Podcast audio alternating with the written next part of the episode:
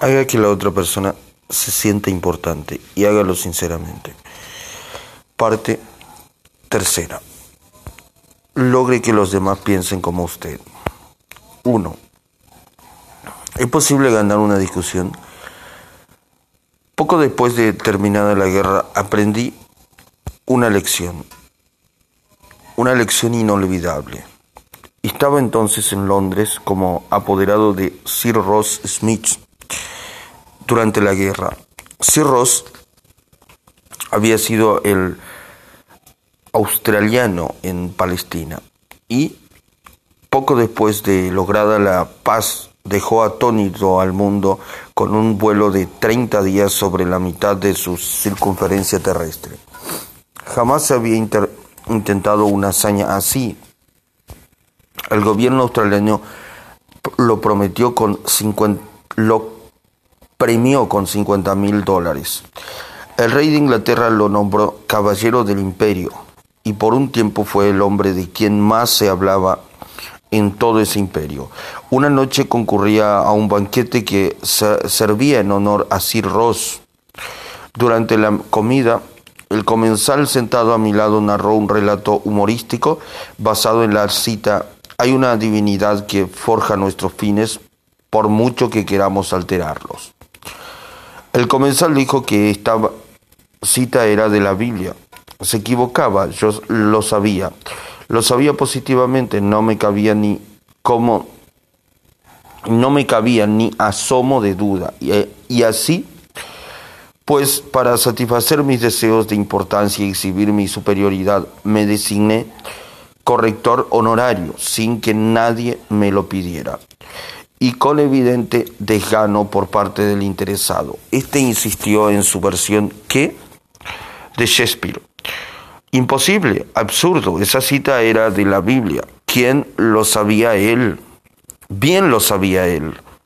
El narrador estaba sentado a mi derecha y el señor Frank Common, viejo amigo mío, a mi izquierda. Gammon había dedicado muchos años al estudio de Shakespeare. El narrador y yo convinimos en someter la cuestión al señor Gammon. Este escuchó, me dijo un, me dio un puntapié por debajo de la mesa y dijo, dale, este señor tiene razón, la cita es de la Biblia. En camino a casa, aquella noche dije al señor Gammon, Frank, bien sabe que esa cita era de Shakespeare. Sí, es claro, Hamlet, acto 5, escena 2. Pero estábamos allí como invitados a una fiesta, querido Dale. ¿Por qué demostrar a un hombre que se equivoca? ¿Has de agradarle con eso?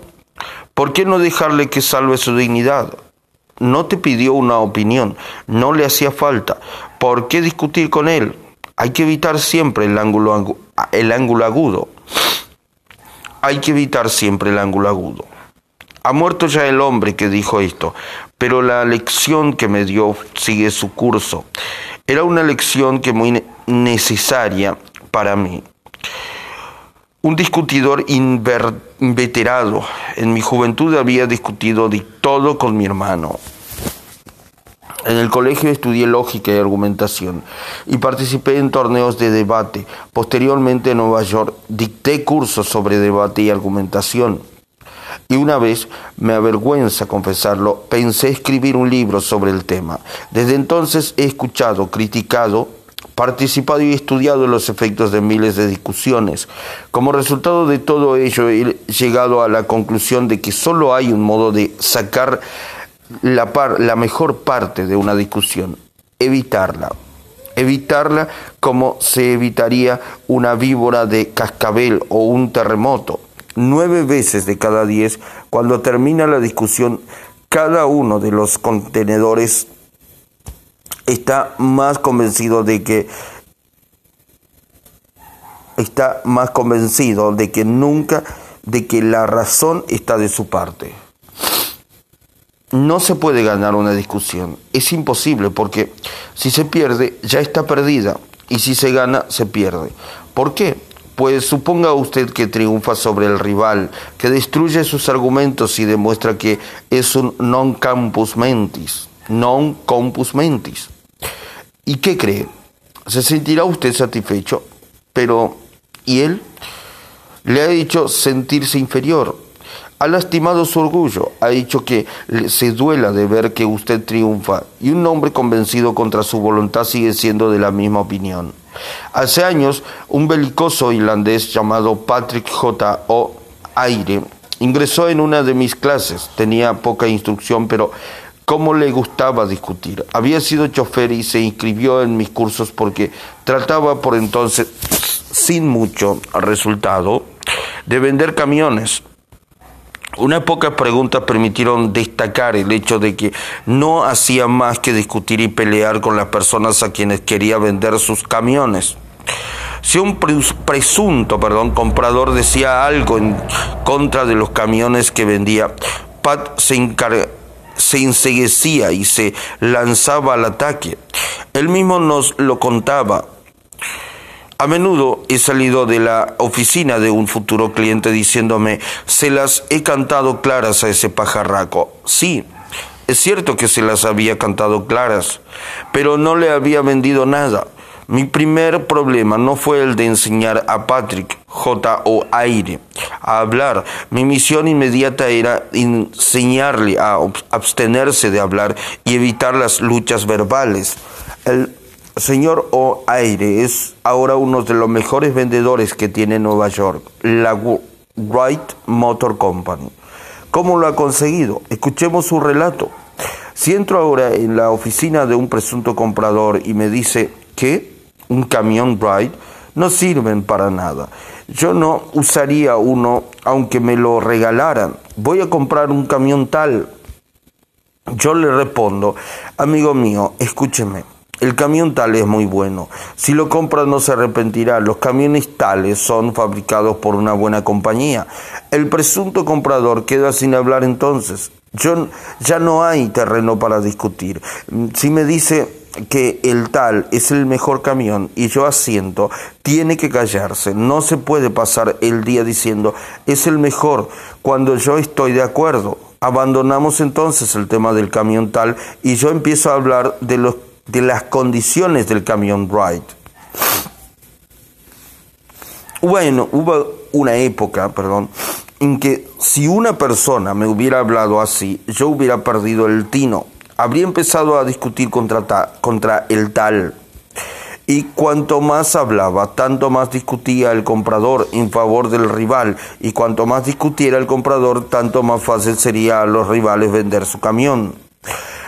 Al recordar ahora aquellas cosas, me pregunto cómo pude vender jamás un camión. Eh, perdón, al recordar ahora aquellas cosas, me pregunto cómo pude vender jamás un camión. Perdí muchos años de vida por discutir y pelear. Ahora cierro la boca. Da mejor resultado. Ya lo dijo Benjamin Franklin. Si discute usted y pelea y contradice, Puede lograr a veces un triunfo, pero será un triunfo vacío, porque jamás obtendrá la buena voluntad del contrincante. Piense, pues, en esto. ¿Qué prefiere tener, una victoria académica teatral o la buena voluntad de un hombre? Muy pocas veces obtendrá las dos cosas. El diario de Boston publicó una vez este significativo epitafio en, en Solfa Yacen aquí los despojos de un pobre viajero. Murió defendiendo su derecho de paso. Razón le sobraba. Estaba en lo justo, lo cierto, mas tan muerto está como si hubiera errado. Puede tener usted razón, puede estar en lo cierto cuando discute, pero en cuanto a modificar el criterio del contenedor, del conden, contendor, perdón, lo mismo sería que se equivocara usted de los argumentos.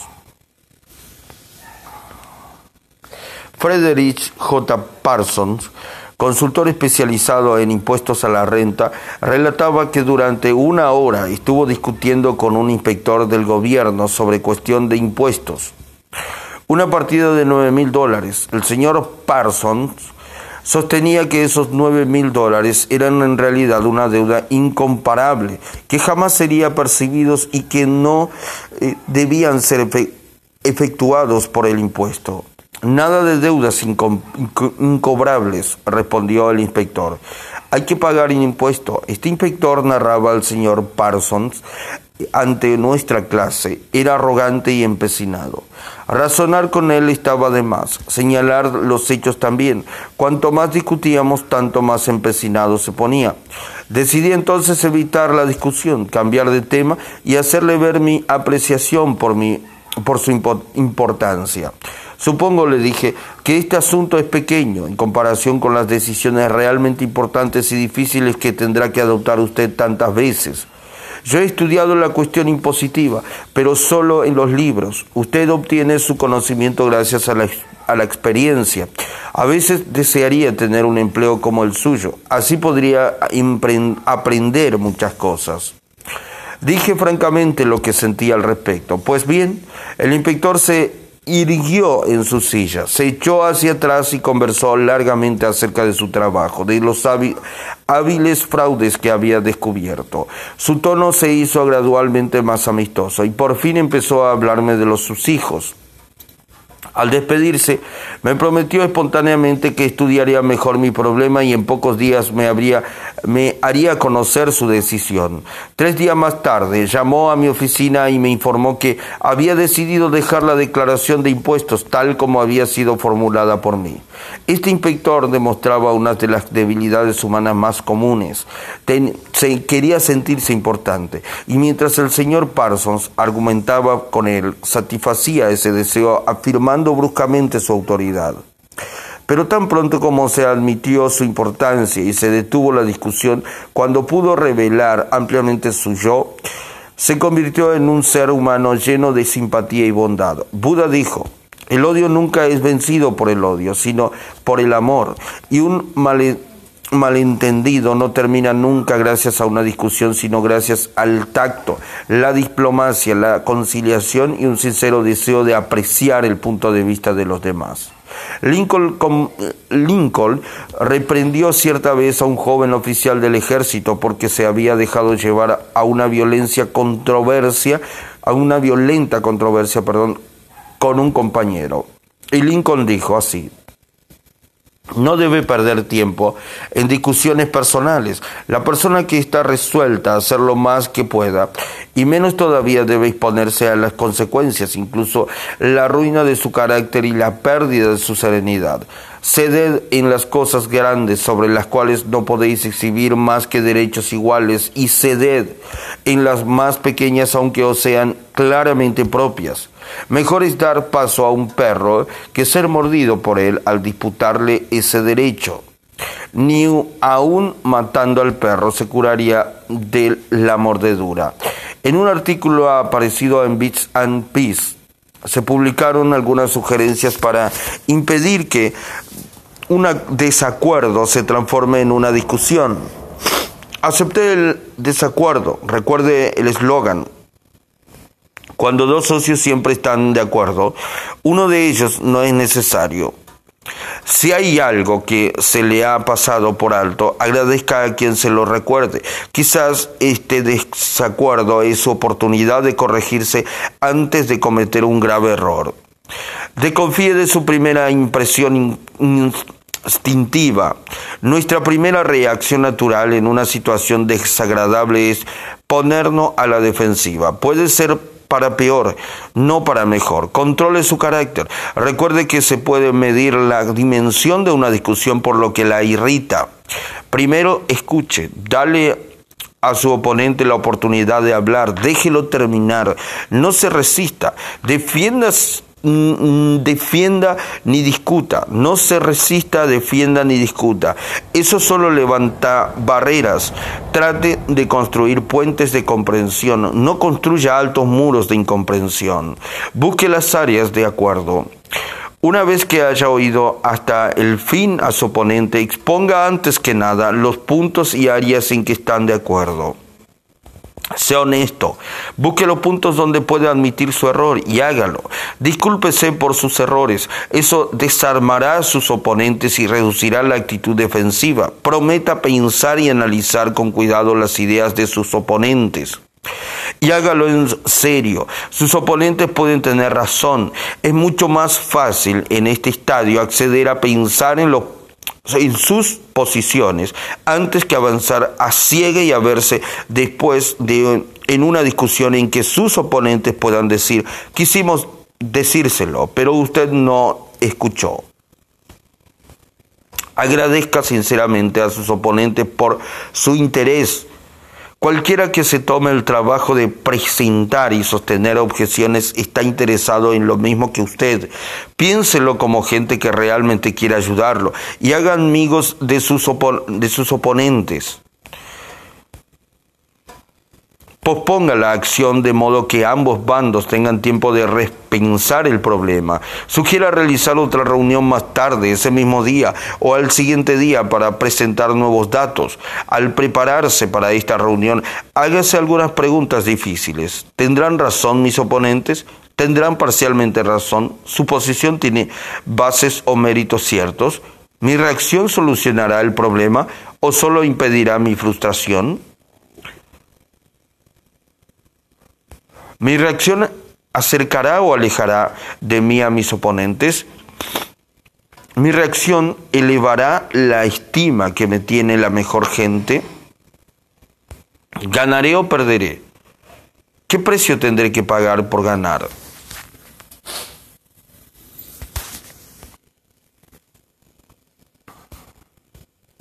Si no digo nada, ¿el desacuerdo se desvanecerá? Esta ocasión tan difícil es una oportunidad para mí. Esta ocasión tan difícil es una oportunidad para mí. Jean Pierce, el tenor de ópera, después de casi 50 años de matrimonio, observó, Hace mucho tiempo mi esposa y yo hicimos un pacto que hemos mantenido a pesar de toda la furia que hemos podido llegar a sentir uno hacia el otro.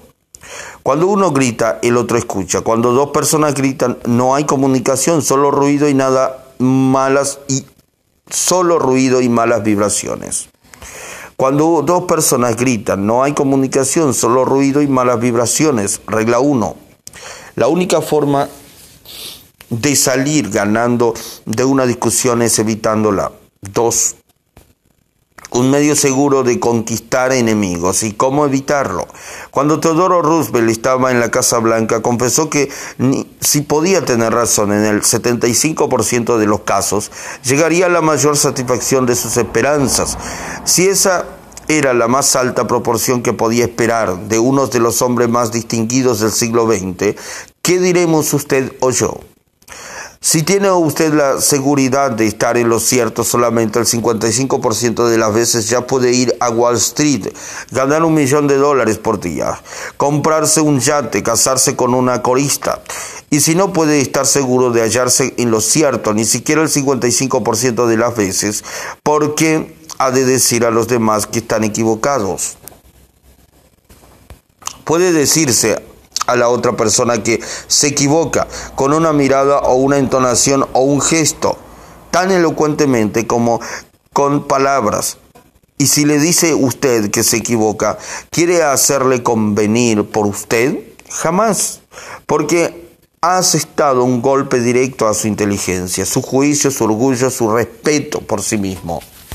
Esto hará que quiera devolverle el golpe, pero nunca que quiera cambiar de idea. Podrá usted volcar sobre él toda la lógica de un Platón o de un Kant, pero no alterará sus opiniones porque ha lastimado sus sentimientos. No empiece nunca anunciando, le voy a demostrar tal y tal cosa. Está mal. Eso equivale a decir, soy más vivo que usted. Voy a decirle una o dos cosas y le haré cambiar de idea. Este es un desafío despierto a oposición y hace que quien lo escucha quiera librar batalla con usted antes que empiece a hablar. Es difícil, aún bajo las condiciones más benignas, hacer que los demás cambien de idea. ¿Por qué hacerlo aún más difícil, pues? ¿Por qué ponerse en desventaja? Si va usted a demostrar algo, que no lo sepa nadie, hágalo sutilmente con tal destreza que nadie piense que lo está haciendo. Así, expresó Alexander Pope, se ha de enseñar a los hombres como si no se le enseñara y proporcionarles cosas ignoradas como si fueran olvidadas. Hace más de 300 años Galileo dijo, no se le puede enseñar nada a nadie, solo se lo puede ayudar a que lo encuentre dentro de sí. Lord Chesterfield dijo así a su hijo, ha de ser más sabio que los demás, si puedes, pero no lo digas. Sócrates decía repetidamente a sus discípulos en Atenas, solo sé que no sé nada. Bien, no puedo tener ya la esperanza de ser más inteligente que Sócrates. Por lo tanto, he dejado de decir a los demás que se equivocan y compruebo que rinde beneficios. Si alguien hace una afirmación que a juicio de usted está errada, sí, aun cuando usted sepa que está errada, es mucho mejor empezar diciendo, bien escuche. Yo pienso de otro modo, pero quizás me equivoque. Me equivoco con tanta frecuencia. Y si me equivoco, quiero corregir mis errores, examinemos los hechos. Hay algo de mágico positivamente mágico en frases como esas. Quizás me equivoque, me equivoco con tanta frecuencia. Nadie en el mundo o fuera de él objetará nada si usted dice quizás me equivoque. Examinemos los hechos. Uno de los miembros de nuestras clases usaba este método para tratar con sus clientes. Era Harold Reinke, concesionario de la empresa Dodge en Billings, Montana. Nos contó que las presiones del negocio de ventas de automóviles no habían llevado a desplegar una dureza inusual al enfrentarse con las quejas de sus clientes. Esto provocaba discusiones, pérdidas de negocios y aún malestar generalizado. Le contó a la clase en la que se hallaba cuando llegué a reconocer que esta actitud me estaba llevando a la quiebra, probé una táctica distinta. Empecé a decir, en nuestra agencia hemos cometido tantos errores que con frecuencia me siento avergonzado. Es posible que nos hayamos equivocado en su caso. Dígame cómo fue. Este enfoque desarma a los quejosos y cuando el cliente termina de liberar sus sentimientos suele mostrarse mucho más razonable que antes. De hecho, Muchos clientes me han agradecido por mi comprensión y dos de ellos incluso han traído amigos a comprar autos a mi agencia. En este mercado tan competitivo necesitamos siempre más de este tipo de clientes y creo que mostrando respeto por las opiniones de todos los clientes y tratándolos con diplomacia y cortesía podré ponerme a la cabeza de la competencia. Jamás se verá en aprieto por admitir que quizás se equivoque. Eso tendrá todas las discusiones y dará a la otra persona el deseo de ser tan justo y ecuánime como usted. Le hará admitir que también él puede equivocarse. Si usted sabe positivamente que la otra persona se equivoca y se lo dice usted redondamente, ¿qué ocurre? Tomemos un ejemplo específico. El señor ese joven abogado de Nueva York debatía un caso muy importante hace poco ante, ante la Suprema Corte de los Estados Unidos. Luz Garten y Fleet Corporación 280 US 320. El proceso dependía la posesión de una vasta suma de dinero y también la perdón, y también la diludación de una importante deuda legal. Durante el debate, uno de los ministros de la Corte dijo al señor ese, el estatuto de limitaciones en derechos marítimos es de seis años, ¿verdad? El señor ese se detuvo, miró al ministro por un momento y contestó. Después, rotundamente, Usía, no hay estatutos de limitaciones en derecho marítimo. Se hizo el silencio en la sala del tribunal. Decía el señor S. al narrar este episodio ante una de nuestras clases y pareció que la temperatura ambiente había bajado a cero. Y yo tenía razón. El ministro de la Corte estaba equivocado y yo se lo señalé, pero ¿lo bien quité conmigo? No, sigo creyendo que el, en aquel caso el derecho estaba de mi parte. Y sé que defendí mi caso como jamás lo he hecho, pero no conseguí persuadir al tribunal. Cometí el enorme error de decir a un hombre famoso y muy culto que se equivocaba. Pocas personas son lógicas. Casi todos tenemos prejuicios e ideas preconcebidas. Casi todos nos hallamos cegados por, por esas ideas, por los celos, sospechas, temores, envidia y orgullo. Y en su mayoría las personas no quieren cambiar de ideas acerca de su religión o su corte de cabello o el comunismo o su, o su astro de cine favorito. De manera que si usted suele decir a los demás que se equivocan, sírvese leer el siguiente párrafo todas las mañanas antes del desayuno. Es el del ilustrativo libro La mente en proceso, el profesor James Harvey Robinson. A veces notamos que vamos cambiando de ideas sin resistencia alguna, sin emociones fuertes, pero si se nos dice que nos equivocamos, nos enoja la imputación y endurecemos el corazón. Somos increíblemente incautos en la formación de nuestras creencias, pero nos vemos llenos de una ilícita pasión por ellas. Cuando alguien se propone privarnos de su compañía, es evidente que lo que nos resulta caro no son las ideas mismas, sino nuestra estima personal que se ve amenazada. Esa palabrita mi es la más importante en los asuntos humanos y el comienzo de la sabiduría consiste en advertir todo su valor. Tiene la misma fuerza siempre, sea que se aplique a mi comida, mi perro y mi casa, o a mi padre, mi patria y mi Dios, no solamente nos irrita la imputación de que nuestro reloj funciona mal o nuestro coche ya es viejo, sino también la que se puede, sino también la de que puede someterse a revisión nuestro concepto de los canales de Marte, de la pronunciación de epíteto, perdón, del valor medicinal del sal, salicilato o de la fecha en que vivió Sargón I nos gusta seguir creyendo en lo que hemos llegado a aceptar como exacto. Y el resentimiento que se despierta cuando alguien expresa duda acerca de cualquiera de nuestras eh, presunciones nos lleva a buscar toda suerte de excusas para aferrarnos a ellas. El resultado es que la mayor parte de lo que llamamos razonamiento consiste en encontrar argumentos para seguir creyendo lo que ya creemos. Carl Rogers Carl Rogers, perdón, el eminente psicólogo, escribió en su libro Realización de una persona. Me ha resultado de enorme valor permitirme comprender a la otra persona. Puede resultarles extraño el modo en que se ha formulado la frase. ¿Acaso es necesario permitirse comprender a otro?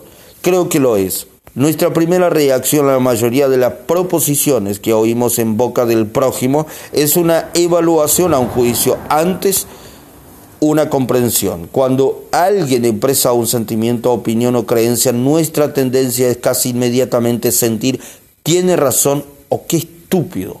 Es anormal, es irracional, se equivoca, es injusto. Es muy raro que nos permitamos comprender precisamente qué sentido le ha dado a sus palabras la otra persona. Yo encargué una vez a un decorador de interiores que hiciera ciertas cortinas para mi casa. Cuando llegó la cuenta, quedé sin aliento. Pocos días más tarde nos visitó una amiga que vio los cortinados, se mencionó el precio y la amiga exclamó con una nota de triunfo en la voz, ¿qué? Es una enormidad. Parece que se ha dejado engañar esta vez. ¿Era cierto? Sí, era la verdad. Pero a pocas personas les gusta escuchar una verdad que es denigrante para su juicio. Por ser humana traté de defenderme. Por ser humano traté de defenderme. Señalé que lo mejor es con el tiempo, lo más barato, que no se encuentra buena calidad y gusto artístico a precios de liquidación. Así que, por el estilo. El día siguiente nos visitó otra amiga que admiró los cortinados, se mostró entusiasmada y expresó el deseo de poder estar en condiciones de adquirir cosas parecidas para su hogar. Mi reacción fue del todo diferente. Para decirle la verdad, reconocí, yo no puedo darme estos lujos, pagué demasiado. Ahora lamento haber encargado esos cortinados. Cuando nos equivocamos a veces lo admitimos para nuestros adentros y si no nos sabe llevar, si se nos sabe llevar, con suavidad y contacto, quizás lo admitamos ante los demás y acaso lleguemos a enorgullecernos de nuestra franqueza y ecuanimidad en tal caso.